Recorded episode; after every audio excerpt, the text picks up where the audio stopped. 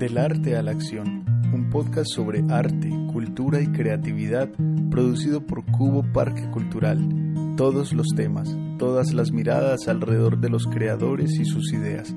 Soy Daniel Gutiérrez, bienvenidos.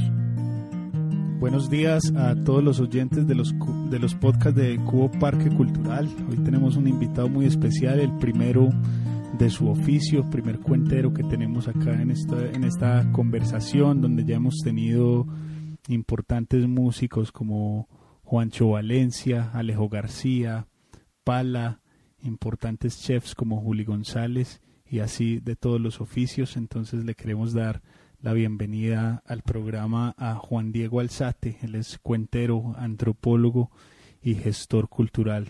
Juan Diego, bienvenido. ¿Qué más pues Daniel? Un gusto estar aquí acompañándolos. Agradecido por la invitación también y por compartir este espacio con, semejantes personajes que han pasado por aquí. Bueno, Juan Díaz ha hecho un montón de cosas acá en la, acá en la ciudad de Medellín. Vos sos originariamente de, de Bucaramanga, ¿no? De... Sí, sí, también. Yo, yo digamos que tengo una mixtura y toda rara. Yo nací en Bogotá, pero crecí en, entre Barranquilla y Bucaramanga. Y mi registro civil dice que nací en Bucaramanga. Yo todavía no entiendo por qué. Pero es un secreto familiar. Yo creo que mi madre algo que no me ha dicho. bueno, de esos, de esos misterios de, del realismo mágico de Colombia. Realmente sí nací en, la ciudad de Bogotá. Vivía yo cuando era muy niño, hasta los tres años. Y tuve otra fase eh, durante mi adolescencia que estuve también viviendo en la capital.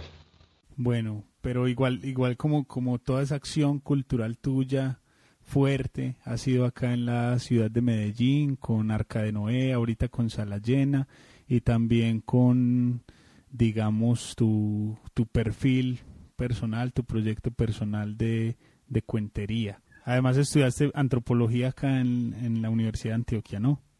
Sí, soy egresado de antropología. Eh, digamos que yo inicié como en el camino artístico en Bucaramanga, pero ya cuando me trasladé a Medellín a estudiar, aquí decidí como desarrollar todas las posibilidades que tenía, pues sí que de, de una u otra forma en Bucaramanga no las tenía tan fácilmente o al menos no, no inicialmente, y pues digamos la riqueza y las posibilidades de desarrollo cultural aquí, estéticas y demás, eran bastante interesantes. Entonces sí, obvio, desarrollamos todo el proyecto que teníamos aquí en la ciudad de Medellín con mi hermano.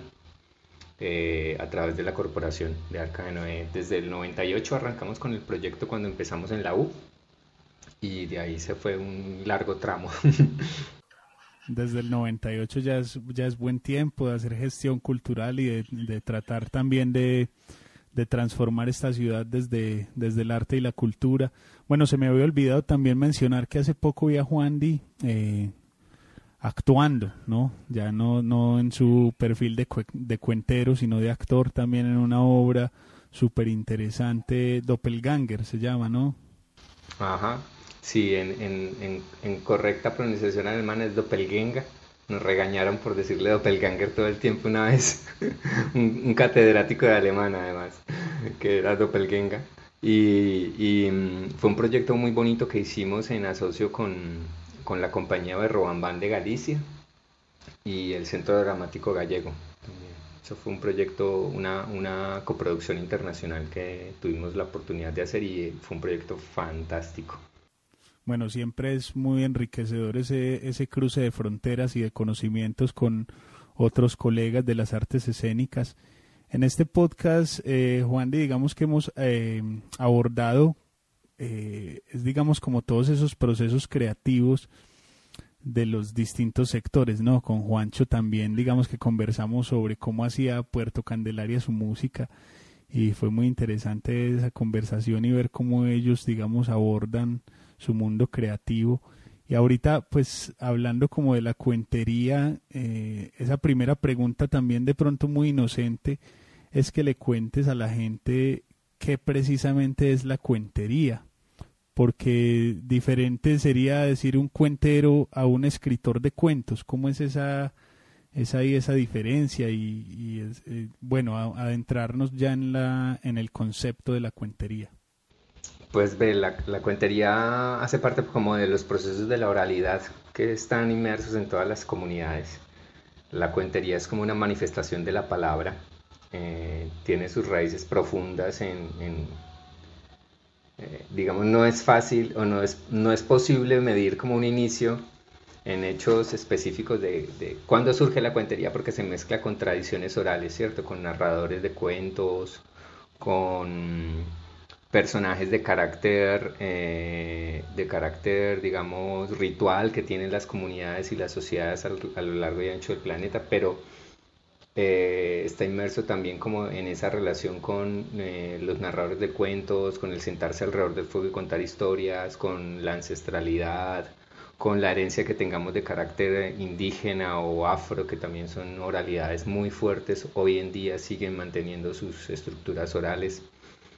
Eh, entonces, eh, digamos que la cuentería bebe de esas fuentes, de la tradición oral. Ya como técnica, como tal, como una técnica un poco más contemporánea, digamos que el movimiento colombiano de cuenteros o el movimiento iberoamericano de por sí eh, comienza a tener un auge muy fuerte a finales de los 80s, comienzos de los 90s.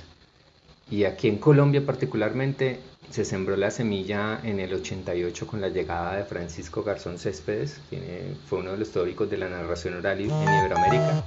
Él es un cubano, un cubano que tuvo o que ha tenido un protagonismo fundamental en las dinámicas de la cuentería en, todo, en todos los países de habla hispana. Y él viene y da un taller en el 88 en el marco de un festival iberoamericano de teatro que lo trajo Fanny Mickey y a partir de ahí arranca un movimiento que se convierte en un fenómeno de masas en Colombia a finales de los 80s y comienzos de los 90s con espacios y escenarios en la ciudad de Bogotá y que posteriormente comienza a trasladarse a otras ciudades del país. Yo conocí la cuentería o supe de ella cuando viví en Bogotá en esa época mi adolescencia en el 92, pero ya después regreso a Bucaramanga y en Bucaramanga habían empezado también con el movimiento de cuentería a través de un festival que se llamó El Abra Palabra, que arrancó en el año 95. Y ese festival fue un festival iberoamericano de, o es un festival iberoamericano de, de, cuentería, de narración oral eh, y de oralidad, que hoy en día sigue vigente y se convirtió en uno de los grandes escenarios del país para la, la, narración y con grandes exponentes de la cuentería de diferentes países. Entonces ahí arranca como mi proceso también Precisamente en el 95 tomó el taller con Francisco Garzón Céspedes y ahí arrancó como toda esa rueda. Yo había venido haciendo cuentería porque, pues primero, eh, me gustó mucho eso, me pareció como muy interesante escuchar que la gente contaba historias y que habían otros que los escuchaban. Y cuando regresé de Bogotá, eh, pues un poco en el marco de esas prácticas que yo tenía como, yo, yo, yo hacía escultismo, yo era scout, entonces también en los espacios que teníamos de escultismo con las fogatas y demás, pues contaba historias. Y eso después también lo llevé al colegio, que estaba terminando mi bachillerato. Y un profe del colegio fue el que le recomendó a mi hermano que, porque yo ya me había graduado, pero mi hermano todavía estaba terminando el último año, que le recomendó que tomara el taller con ese señor que venía de Cuba. Y cuando yo tomé ese taller, ahí se generó como un clic muy potente y, me metí de lleno en el movimiento de cuentería de, de, de la ciudad y por ende pues ahí ya me conecté con las dinámicas nacionales de cuentería. Son 22 años entonces más o menos de, de, ese, de ese movimiento de la cuentería en Colombia y digamos que los, pues los has transitado. Eh, sí, sí. Total. ¿Cómo, ¿Cómo, has visto, has visto alguna transformación desde, desde esos inicios de la cuentería a la cuentería que hay hoy en día alguna transformación no solo eh, a nivel del movimiento, a nivel de las masas, sino de pronto también a nivel de los temas. ¿Sentís que tenés nostalgia de sentís que era mejor antes, sentís que es mejor ahora o realmente nunca ha existido esa, esa pregunta o esa comparación? No, yo, bueno, yo sí podría decir que fue un fenómeno muchísimo más masivo cuando nosotros, eh, por ejemplo, aquí en Medellín arrancamos con los festivales nacionales de cuenteros. El, la que te cuento para nosotros fue un proyecto fundamental y que sembró una, una semilla que generó un movimiento aquí en la ciudad de Medellín muy poderoso de narradores, narradores que hoy en día transformaron todas esas estéticas y esos trabajos que vienen haciendo pero si bien ya no es un fenómeno tan masivo como, como, como era hace que unos 15 años, donde tú perfectamente en una clausura de una que te cuento podíamos encontrar 3.000, 4.000 personas, eh, también eh, depende un poco también de las búsquedas que uno tenía, o sea, ya el interés nuestro eh, se, se, dirigió más como por explorar estéticas, buscar otras posibilidades expresivas, tratar de ver dentro de la cuentería cómo podíamos eh, ampliar ese horizonte estético que no fuese únicamente el narrador contando la historia, sino involucrar otros elementos. Ahí entra el teatro,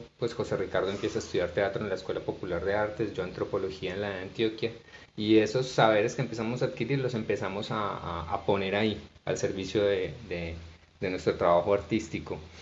Entonces eh, cambian muchas exploraciones eh, empezamos a trabajar otros referentes, otras ideas, eh, propuestas colectivas de narración, generamos una escuela donde empezamos a formar narradores. Em, la circulación para nosotros se convirtió también como en otro objetivo, entonces eh, digamos que en un momento hicimos el festival a que te cuento hasta el 2009, fueron 10 versiones. Ya en la décima versión evaluamos y nos dimos cuenta que habíamos cumplido como el objetivo del festival cuando nosotros lo hicimos en el 99 no había un festival de cuentería en la ciudad. Entonces la intención básica nuestra era fortalecer y posicionar el movimiento eh, local de cuenteros y generar procesos de circulación y de consolidación de las dinámicas de la cuentería en la ciudad. Y eso junto, pues nuestro trabajo junto al de otros colegas y otras entidades como Viva Palabra, por ejemplo, hicieron que la cuentería lograra una dinámica muy chévere en Medellín, un movimiento muy digamos, muy ético, muy, eh, muy profesional, con, con, unos procesos muy claros y con unas relaciones al interior del gremio muy interesantes que con el tiempo se fueron fortaleciendo y, y hicieron que hoy en día, por ejemplo, la oralidad se incluyera en el plan de lectura y escritura. Ya hoy se llama plan de lectura, escritura y oralidad eh, de hecho por un proceso que hizo el Comité Municipal de Cuenteros. Aquí nos organizamos, de hecho, como un órgano político. O sea, hubo procesos de Medellín que fueron muy interesantes y muy, como muy ejemplares dentro de las dinámicas de la cuentería en el país. Si hay una escena de la cuentería que yo pueda decir que es bella, que es ética, que es respetuosa, que, busca el progreso de todos es la de la ciudad de Medellín. Usualmente otros espacios, otras ciudades tienen ambientes quizá que son un poco hostiles y de competitividad entre los exponentes, pero en Medellín eso nunca ha pasado. En Medellín siempre hemos entendido que cada uno tiene sus fórmulas, sus procesos, sus propuestas y que tenemos públicos para todos. Entonces la idea también es si yo fortalezco y apoyo el trabajo de otros, esa competitividad hace que mejore el movimiento y se instalen eh, dinámicas más interesantes en general para todos. Entonces, eh, cuando se logra, por ejemplo, ya ese proceso con, con, el plan de lectura, escritura de realidad, cuando ya nos dimos cuenta que habían cinco o seis festivales en la ciudad de Medellín, cuando ya sabíamos que habían salas, eh, escenarios exclusivos de cuentería, procesos de formación certificados, no tuvimos, pues ya está listo, podemos hacer otras cosas, dediquémonos de hecho, nosotros tuvimos una sala de teatro durante seis años y ese fue también otro proceso que nos alejó un poco de las dinámicas universitarias en las cuales estábamos, pero nos abrió otro mundo en términos de gestión, en términos de aprendizajes.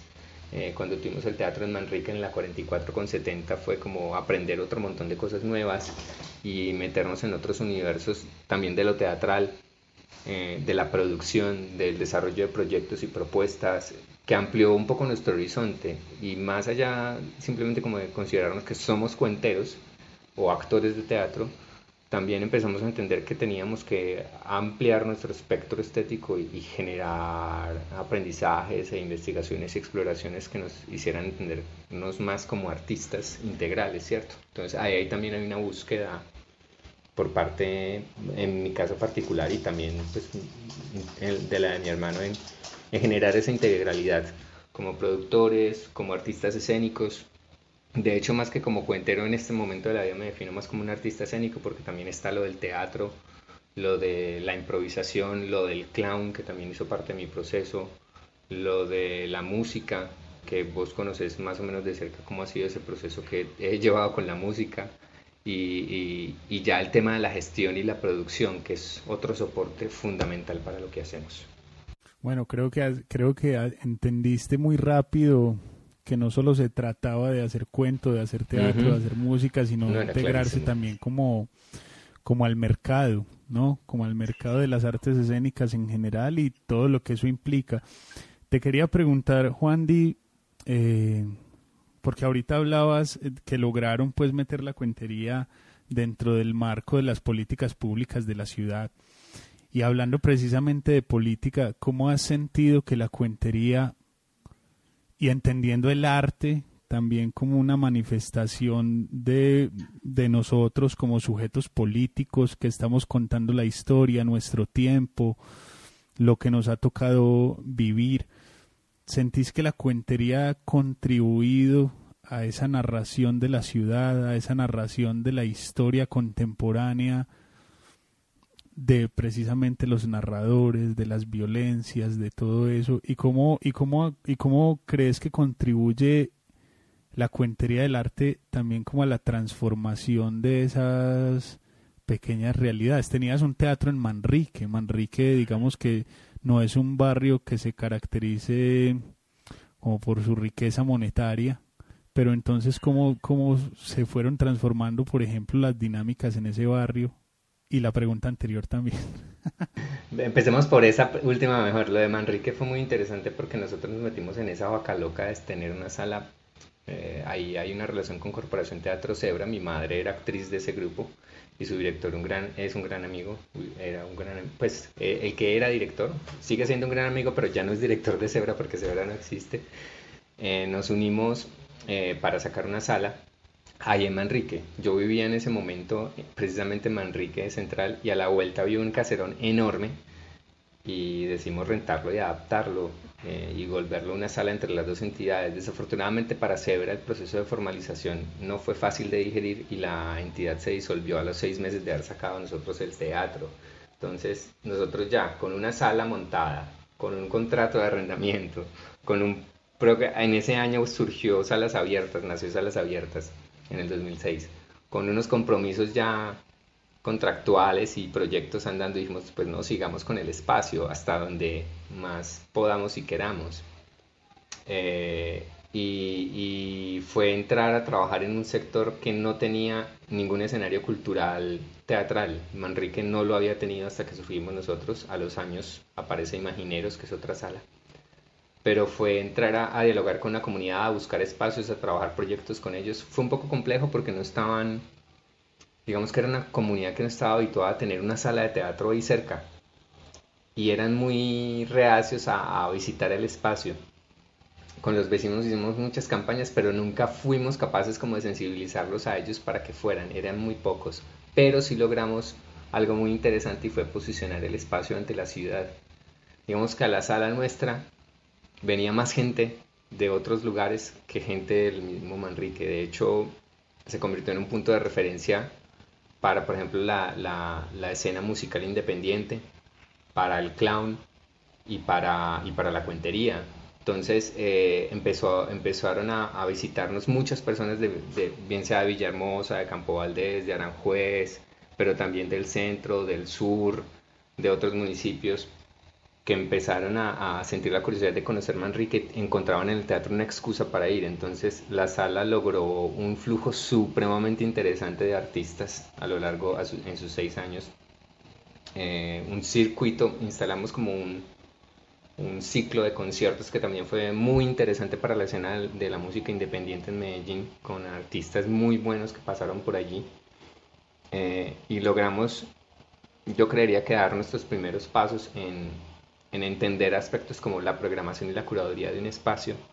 Teníamos una galería entonces en el café, entonces el café también servía para que los artistas plásticos se expresasen, hacíamos conferencias, hacíamos parte de la red de artes escénicas, entonces los chicos de, del sector que sí, a ellos sí logramos como captarlos un poco más, entendimos también que la, la, dinámica era, bueno, los adultos y los jóvenes adultos no quieren venir, que vengan los chicos, y los chicos iban. Y, y digamos que desde ese punto de vista el aprendizaje fue en términos de públicos de una manera súper clara y de necesidades y de lo que implica tener un espacio cultural, un centro cultural hoy en día. Entonces, por ese lado, por lo de Manrique fue, fue un aprendizaje de trabajo con comunidad brutal durante todo ese tiempo. Hicimos corredores artísticos de la Comuna 3 y fue meternos a todos y cada uno de los barrios de Manrique, encontrar artistas, encontrar propuestas, hablar con comunidad, generar diálogo con líderes comunales, unos muy positivos, otros muy bloqueadores, de todo hubo. Pero aprendimos, aprendimos cantidades ahí.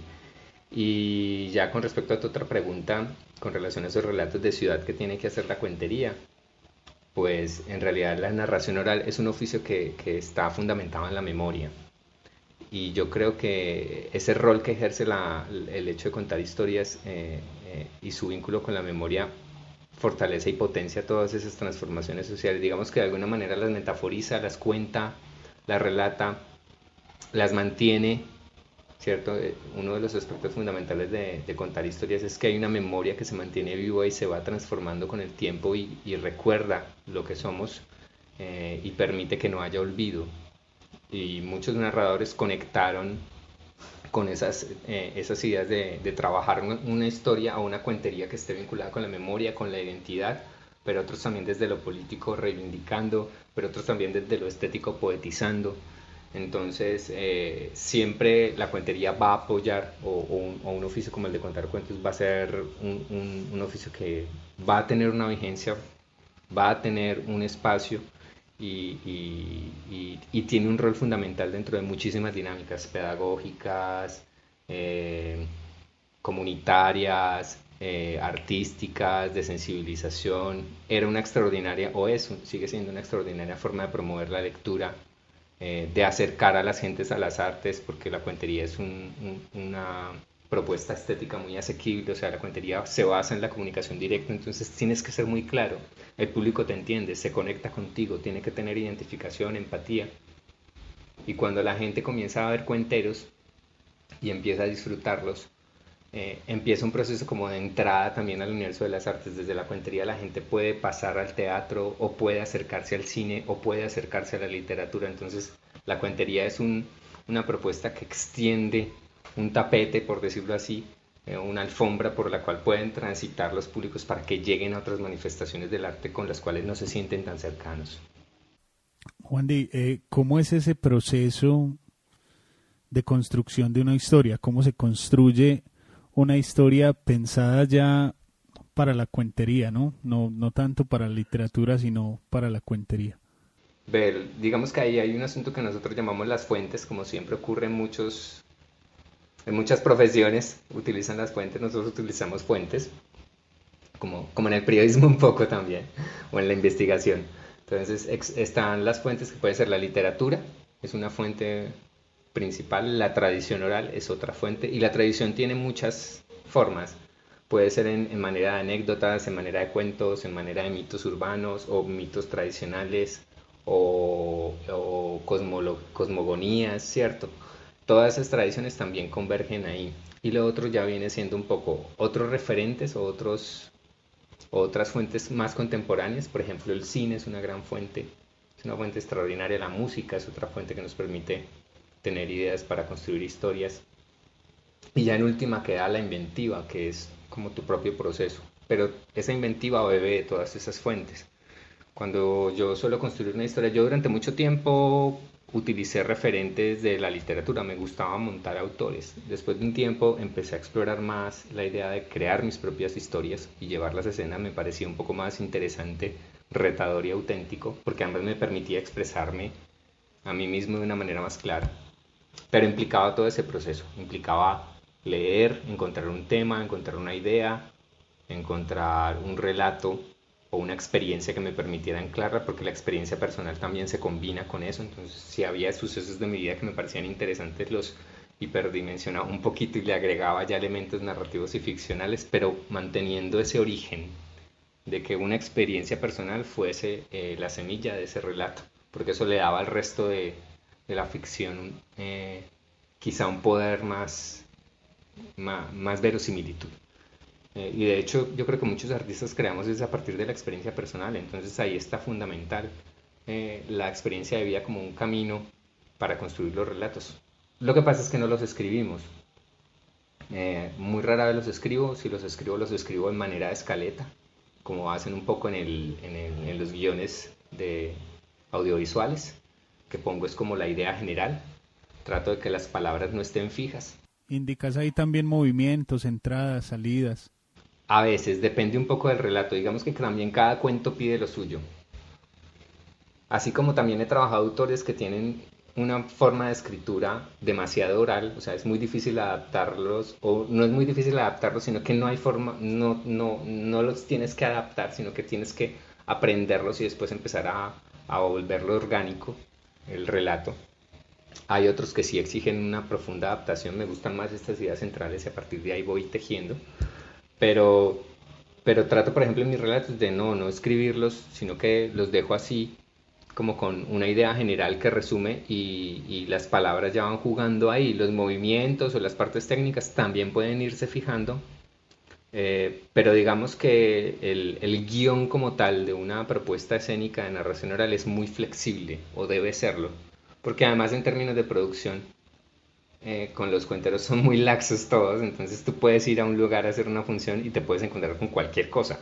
Entonces, lo importante es que tú tengas una propuesta que pueda adaptarse si es un espacio abierto, si es un espacio cerrado, si tienes sonido o no tienes sonido, si tienes condiciones que, que te permitan utilizar algunos recursos como iluminación o, música incidental, si no, pues no los utilizas, ¿cierto?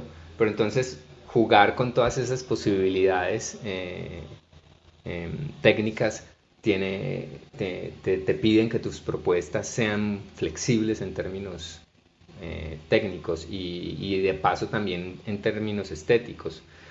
Entonces uno puede apostarle como, como, como a eso, eh, a jugar también con la memoria y con la interacción con el público, que es otra cosa que también es fundamental. La cuentería no construye un espacio ficcional que el público observa o no es una relación, por ejemplo, tan eh, tan de una sola vía como es el teatro, que yo represento y el público observa la obra, sino que aquí hay un diálogo, hay una, comunicación de interlocutor a interlocutor, entonces cualquier cosa que ocurre mientras tú cuentas un relato tiene que hacer parte del relato. Entonces también esa flexibilidad está por la propia técnica.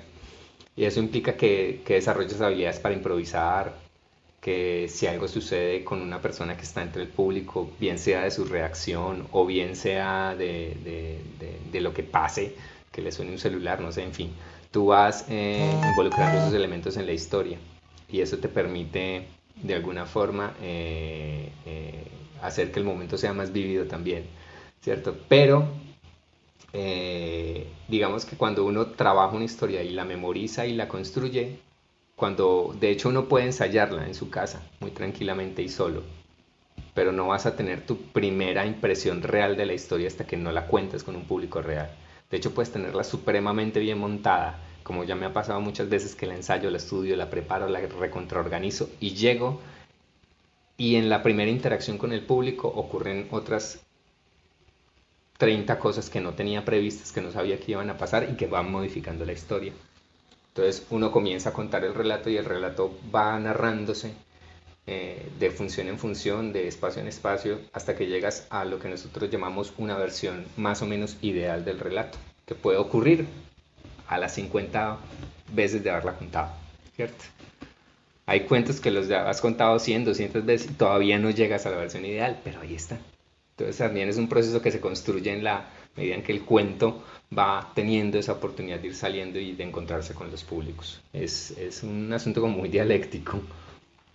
Como en todas las manifestaciones artísticas, yo creo que hay que hay que hay manifestaciones que obedecen a diferentes objetivos, ¿cierto? El entretenimiento o la política o lo que sea y hay unas pues que uno podría decir que son, yo no sé si mejores que otras o al menos tienen una intención de poetizar el mundo, otras simplemente quieren es entretener, digamos, un versus reggaetón eh, cantautores en el mundo de la música. ¿Cuáles son esos peligros de la cuentería? Porque digamos, a veces la música que uno dice el reggaetón, ¿no? Podría decir que se construye a través de, clichés, de prejuicios. ¿Cuáles serían como esos peligros de, la cuentería? Pues digamos que la cuentería está sometida a los peligros de su momento en términos discursivos. En estos momentos, por ejemplo, yo creería que hay que ser muy delicados con los temas de género, con... Eh, no que no los pueda exponer, los puede exponer, pero también las historias hoy en día están pasando por esas revisiones también en sus contenidos y los cuenteros también tienen que entender un poco eh, esos criterios. Ya para el tema de, digamos, de entretenimiento y demás, la cuentería no tiene como muchas muchos riesgos. Hay quizá un asunto ético fundamental en el narrador y es que tiene que tener presente que, que cuando él cuenta tiene el uso público de la palabra y que debe respetarla. Y es como un aspecto fundamental del oficio, o sea, eh, la palabra se debe respetar, se debe respetar al público, es fundamental. Ah, existieron de pronto algunos narradores que eran un poco transgresores o, o, ¿cómo les llamaríamos? Eh, irreverentes con el público eh, y a veces eso se les iba en contra. Entonces también hay que tener muy claro que la narración es un oficio que se construye con el otro. Y si no hay un, nivel de empatía o de capacidad empática para, para validar al otro como un interlocutor, eh, estás cerrándote. Eh, incluir al otro en el relato es fundamental. Y cuando hablo de incluirlo no es que lo metas en el cuento, sino que eh, directamente, no ¿cierto? No necesariamente, sino que lo tengas presente al momento de narrar la historia y que lo que él reaccione o lo que para él esa historia signifique es fundamental para la comunicación que estás estableciendo con él. Entonces también hay un tema de ética ahí, de hacer un uso adecuado de la palabra, tener en cuenta que la palabra crea, equilibra o destruye. Eh, y eso es una noción ni siquiera contemporánea, eso es, un, aspecto que hace parte de la tradición oral y lo tenían claro los griots africanos, desde los griots africanos hasta los aedas eh, y incluso los líderes o espirituales indígenas como un Jaibaná o un Mamo, ellos tienen esas, esas, o un monje tibetano que también trabaja con la oralidad y con la parábola. O sea, tener en cuenta esos criterios de que la palabra crea equilibrio o destruye son fundamentales en el momento de pararse y esos peligros siempre van a estar ahí. O sea, esas prevenciones siempre van a estar ahí. Ya con temas como de humor o entretenimiento, la cuentería puede darse estas licencias tranquilamente también. Entonces, eh, desde que se cumplan con ese mínimo de, de, entendimientos éticos, por decirlo así, la persona que ejerza el oficio de la cuentería no, no debería tener ningún percance al momento de hacerlo. Digamos que en términos de mercados, en, cuando se habla de este tipo de narraciones, en términos de mercados, lo que más mueve uno podría pensar que es el stand-up, el stand-up comedy lo que pasa es que ahí, bueno, ahí nos metemos en una, en una, que eso es como una, una tendencia actual de, del mercado. Ahí, de hecho, aparece el stand-up comedy o la comedia eh, en, en, el movimiento de la cuentería en Colombia, porque de hecho los principales exponentes del stand-up en Colombia en este momento, la gran mayoría fueron cuenteros o son cuenteros o ejercen de manera eh, eh, simultánea ambos oficios, pero el stand-up arrancó con la cuentería también. O sea, de hecho, la cuentería, muchos cuenteros que estaban haciendo narración oral y se movían mucho en los bordes de lo cómico y del humor, dijeron cuando descubrieron, eh, pues cuando entendieron que el stand-up podía ser una ruta más adecuada en su estética, irse para allá. Y en términos comerciales también es muchísimo más interesante para ellos, pues desde lo cómico. Y de hecho a mí el stand-up me parece también una tendencia, en un primer momento fui muy reacio a ella, pero después estudiándola, e investigándola, me di cuenta que tenía también un potencial extraordinario, pero que tiene otra intención y tiene otras técnicas y tiene otras estructuras muy distintas a las de la cuentería. Y de paso también dirimió un conflicto entre los cuenteros que hacían humor y los cuenteros que no lo hacían. Entonces, si tú estás haciendo comedia, parce, ya, vuélvete comediante. Si tú no quieres hacer comedia, quédate en la cuentería. No significa que la cuentería no pueda tener el humor como herramienta. Lo que pasa es que el objetivo de la cuentería no es el humor, son otros. Y el del stand-up, muchos comediantes dicen, es que el objetivo del stand-up no es hacer reír. Y yo, ¿y entonces qué sentido tiene hacer comedia si no hacer reír? Tiene que hacerse reír. Lo que pasa es que las formas o las estrategias que se utilizan para generar esa identificación a través de la risa son distintas a las que puede utilizar un cuentero, ¿cierto? Entonces ahí hay otro camino, pero dirimió un conflicto, ubicó muchos a los cuenteros, mejoró el mercado, aunque no creas porque los stand-ups, los comediantes comenzaron a tener tarifas supremamente tops eh, y los narradores que veníamos de tener como un mercado con una tarifa más o menos estándar, pudimos entender que también podíamos mejorar nuestras tarifas de alguna manera.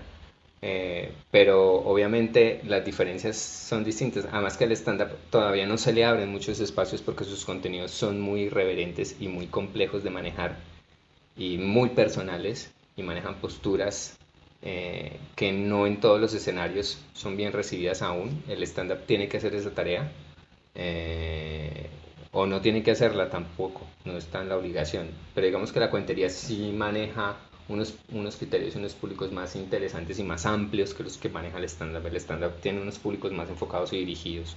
Entonces ahí también hay unas diferencias, ¿no? Por ejemplo, en estos días me llamó una señora a decirme, disculpe, ¿usted conoce eh, o tiene un espectáculo de stand-up para niños o para público familiar? Y yo le dije, ay señora, eso no existe. pues no vas a encontrar stand-up para público familiar. Eh, va a ser imposible, no. Si quieres, busca un narrador o ofrece cuentería que puede ser divertida y entretenida para niños, pero stand-up para público familiar no existe. Entonces también fue como darse cuenta de eso. ¿Crees que, el cuentero debería, mm, digamos, problematizarse a sí mismo pensando si hace arte o no? O, es una discusión que debería escapar como a la creación? Sí, no, me parece que no debería problematizarse. El, narrador hace arte sin duda alguna. Eh, digamos que cada narrador decide qué quiere hacer también, ¿cierto? Hay unos que deciden hacer más pedagogía, otros más promoción de lectura, otros terapia, ¿cierto? Hay otros narradores que deciden, no, mi concepto es el arte y yo voy por ese camino y por ese tránsito. Entonces también depende mucho de la intención que cada narrador quiera. Digamos que el movimiento en un primer momento tuvo esa discusión, pero después la superó y dijo, pues no nos preocupemos por eso, creemos eh, construyamos, exploremos y que cada quien encuentre su propia beta. Y así se hizo en realidad. Bueno, vos has tenido la oportunidad de, visitar muchos países, ir a varios festivales. A la luz de eso, a la luz de esos viajes y de reconocer otros territorios y otros cuenteros de otros territorios, ¿cómo es el nivel de, de la ciudad de Medellín en términos de cuentería? ¿Y sentís al mismo tiempo que, es, que sea un, un nicho que permita la autocrítica o cómo la recibe? Mm, sí, yo creo que el movimiento de la ciudad de Medellín es un movimiento que es autocrítico.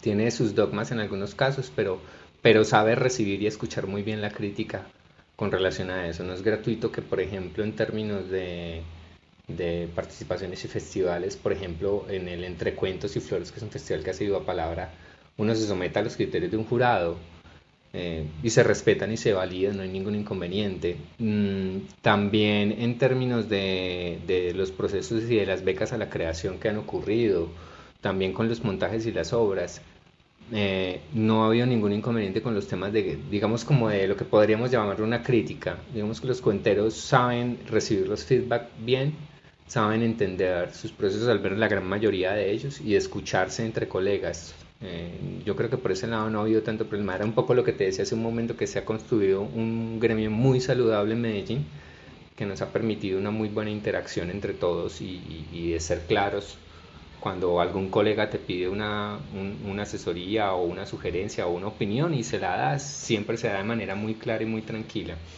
Eh, y, y, ¿qué era lo otro que me habías dicho?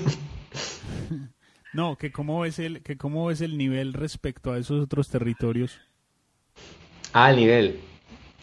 Eh, Medellín ha, mejorado mucho en los últimos años. Digamos que tuvo un, pico muy interesante. Eh, llegó a una meseta donde, digamos, no había narradores que destacaran mucho, pero hoy en día están volviendo a surgir propuestas interesantes en, la cuentería. Mm, propuestas eh, que están explorando cosas bacanas, eh, trabajos colectivos, eh, mezclas de técnicas, en fin, se sigue haciendo. La cuentería de Medellín eh, pues dentro de los exponentes que hemos podido encontrar en otros países que, o que tengan la posibilidad de, representar a la ciudad en otros países festivales, eh, hemos sido algunos, aparte de J. Villaza, de Robinson Posada, que aunque era muy local con, o es muy local con su personaje del Parcero del Popular número 8, y que ya se pasó al lado de la comedia, también ese fue uno de los que, ah, listo, entendió como que, ok, voy por acá. Y se fue por, por la senda de la comedia con muy, muy, muy buen éxito. Un gran éxito ha tenido Robinson con su personaje. Eh, Jairo Esteban Giraldo, que es de Jericó y que cuenta mucho desde la tradición oral.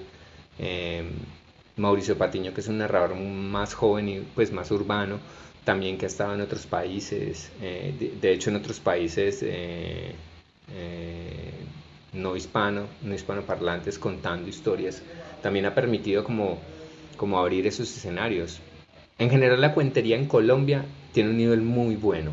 Digamos que no hay un festival de habla hispana en el que no haya al menos un colombiano. Siempre hay un colombiano. Tú ves los carteles de, de los festivales a lo largo del continente o de España, hay colombianos, siempre, porque tenemos un estilo y una capacidad muy particular de narrar historias eh, y, una, y una fluidez y un ritmo que le gusta muchísimo a la gente al momento de, escuchar relatos. Eh, entonces yo creería que el movimiento colombiano de cuenteros siempre ha dado de qué hablar, siempre ha tenido presencia en esos espacios y escenarios. Eh, y el de Medellín es parte de esa dinámica. Entonces muchos cuenteros de la ciudad de Medellín han logrado representarnos no solo en festivales nacionales, sino también en internacionales sin ningún inconveniente. Lo que pasa es que la dinámica internacional es un poco más compleja de acceder a ella, pero una vez entras el ciclo internacional, pues te vas moviendo por los festivales. Juan dice a veces para un músico, si a veces a un músico le cuesta pensarse viviendo de su profesión y sabiendo pues que digamos la música es uno de esos mercados culturales que más dinero mueve a nivel mundial, me imagino que para un cuentero debe ser aún más complejo pensarse a sí mismo viviendo de sus cuentos, de su capacidad narrativa. Eh, cómo hacer de la cuentería, cómo hacer de la cuentería una economía personal saludable.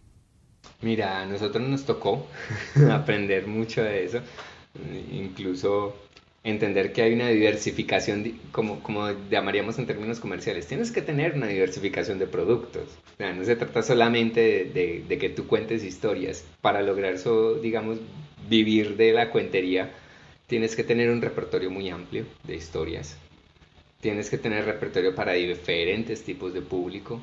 Tienes que tener eh, repertorios o propuestas de montaje más complejas y otras más simples.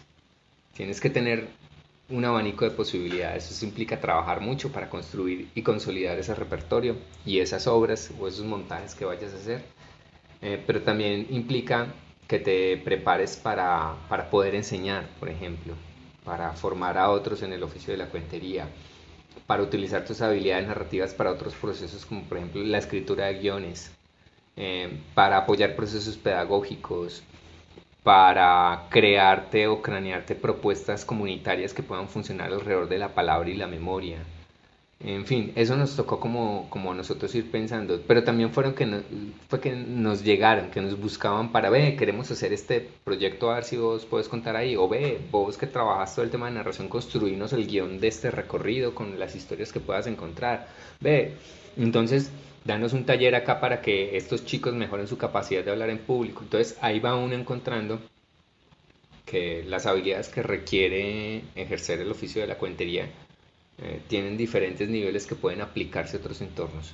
Y si un narrador logra entender esa capacidad que tiene de, comunicar, potenciarla, pero además logra desarrollar una pedagogía o, unas capacidades también de transmitir ese saber a otros y de llevar a otros a esas experiencias, eh, ahí también gana como otras posibilidades de sostenibilidad. Y además, hoy en día con el tema, por ejemplo, de las redes, también uno como narrador puede encontrar muchas muchas betas para trabajar. Eh, hay, narradores que tienen, por ejemplo, sus cuentas en Instagram y que desarrollan, se, mueven por sus cuentas como si fueran, por ejemplo, booktubers, como tipo booktubers recomendando libros o relatando historias de un autor que recientemente publicó o eh, eh, charlando con autores o en fin, ¿cierto? Entonces, o contando sus propias historias y poniéndolas ahí. Entonces también hay como, como posibilidades en el entorno digital, de hecho mucho más simples, incluso en, en esta época de pandemia. Los primeros que lograron efectivamente adaptarse al entorno fueron los cuenteros, fueron los primeros que, que, la gente buscó, fueron los primeros que estaban ahí, los que empezaron a desarrollar videocuentos para entregar. Entonces, esa es otra de las bondades que tiene el, oficio de contar historias, que, que, mm, que tiene, que, que, es supremamente adaptable. La mediación de la palabra nos permite eh, jugarle también a, a las apuestas narrativas en estos medios. Juan, ¿y crees que el mercado de la cuentería permita algún día al cuentero vivir solo de su creación? O sea, sin necesidad de dar talleres, sin necesidad de buscar becas, sin necesidad, digamos, de hacer esas otras gestiones que, que mencionabas anteriormente y que pueda efectivamente vivir algún día solo de, su público, de, de, las, de los cuentos que quiere contar.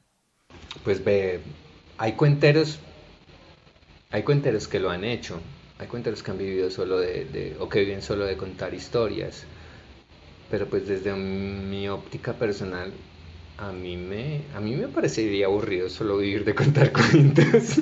o sea, me parece muy chévere poder utilizar esas otras posibilidades. Cuando tú vas a un festival y además de hacer una función, te dicen, ve, ¿será que nos puedes dictar un taller para estos profes? Entonces vas y dictas el taller. O vení, acompañarnos en un proceso de promoción de lectura eh, o cuando uno puede poner el, el, oficio de la cuentería al servicio de otros, de otros objetivos, también es un aspecto supremamente valioso e interesante. Entonces yo creería que, que no se trata solamente de, de, de, contar historias y subirte al escenario y contar historias, sino que también eh, eh, contar historias implica otro mundo de cosas posibles que han sido muy bacanas y muy valiosas. De hecho, me he integrado con otras propuestas artísticas, por ejemplo, una vez unas chicas de una academia de danza árabe tenían una propuesta y, eh, perdón, de flamenco, no era árabe, sino, sino flamenca, sí. Y querían contar historias sobre gitanos, o sea, como que en medio de las coreografías narrásemos una historia gitana y construimos el cuento, construimos el relato, pero ahí ya no era yo solo como cuentero, yo hacía parte de una propuesta con un cuerpo de baile y ellas bailaban o ellos bailaban y yo contaba las historias que iban ocurriendo en medio de eso. Entonces es bonito también entender que, que, que, que la cuentería puede tener otras múltiples aplicaciones y, y, funciona de una manera muy chévere. A mí me gustó, por ejemplo, durante una parte de mi proceso me interesó mucho ver cómo la narración oral se podía aplicar en el ámbito del aula de clase. Y desarrollamos un seminario para profesores, eh, seminario de narración oral para la, para la docencia. Y tuvimos un montón de profes que tomaron ese seminario un par de veces, de hecho lo dictamos con Adida en una de esas ocasiones. Y eran procesos maravillosos donde habían profes que llegaban y salían completamente transformados de, de, su interacción, de entender esa interacción en el aula de clase y fortalecidos en sus habilidades comunicativas para interactuar con sus estudiantes y para montar sus clases como si fueran relatos. Entonces, eh, eh, digamos que dedicarme solo, solo, solo a contar cuentos, a mí particularmente me parecería muy poco muy poco interesante, me parecería aburridor, de hecho solamente como, no, yo quiero hacer otras cosas y esas exploraciones también te dan otras posibilidades en tu camino artístico. Claro, yo creo que igual el, al general de los artistas, no solo cuenteros, sino músicos, etcétera, les cuesta también montarse un poco en la película de que también tienen que ser los gestores de su propio proyecto en términos de, de lo que hablábamos, ¿no? De diversificar el abanico de, de posibilidades que tienen para hacer su vida en términos económicos con lo que saben hacer.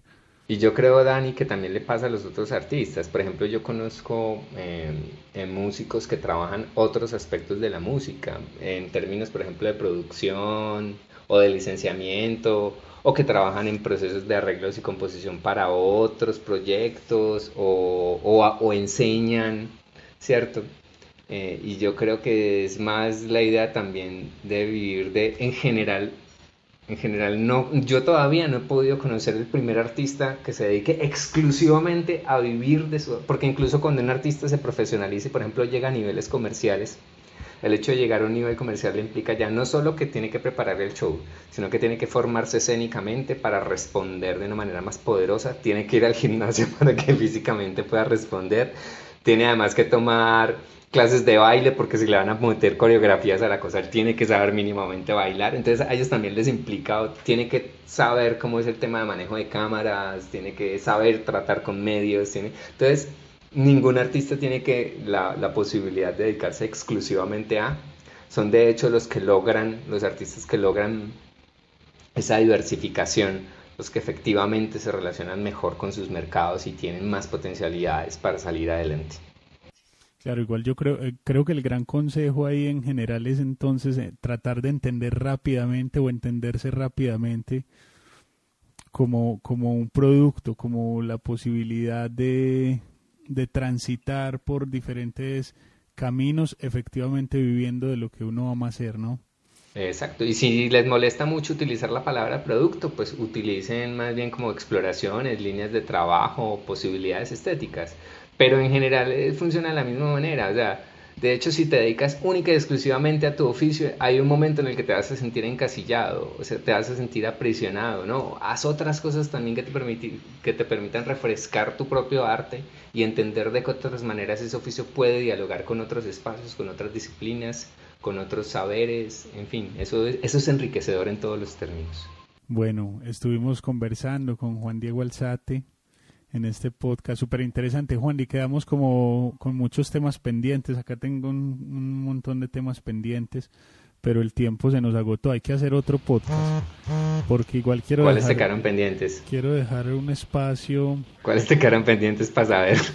No, a mí me parecería muy interesante conversar con vos sobre, sobre, ayer, es que en estos días estaba pensando sobre todo lo que tienen que hacer los artistas hoy en día, entonces ya uno no está solamente compartiendo su arte, ya no es suficiente, por ejemplo, para mí hacer música, sino que también tengo que compartir que mis recetas, las recetas del día, o si estoy haciendo yoga, o, o sea, se volvió un mundo muy loco el de las redes sociales y ya no es suficiente con el arte, ya la gente necesita la, la, intimidad del otro para poder conectarse o no con un producto artístico y se ha vuelto muy complejo eso, pero queda tema, queda tema. Queda tema, de una.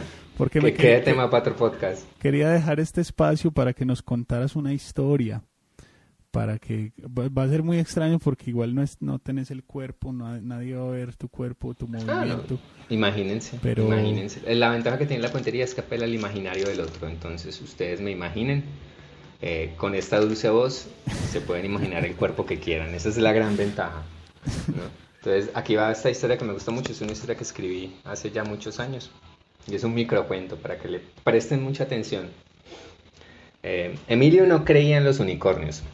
Él decía que, esos, ah, pues, que ese tipo de animalejos solo debían existir en la literatura fantástica, en los relatos de princesas y en la mente retorcida de algún escritor pedófilo.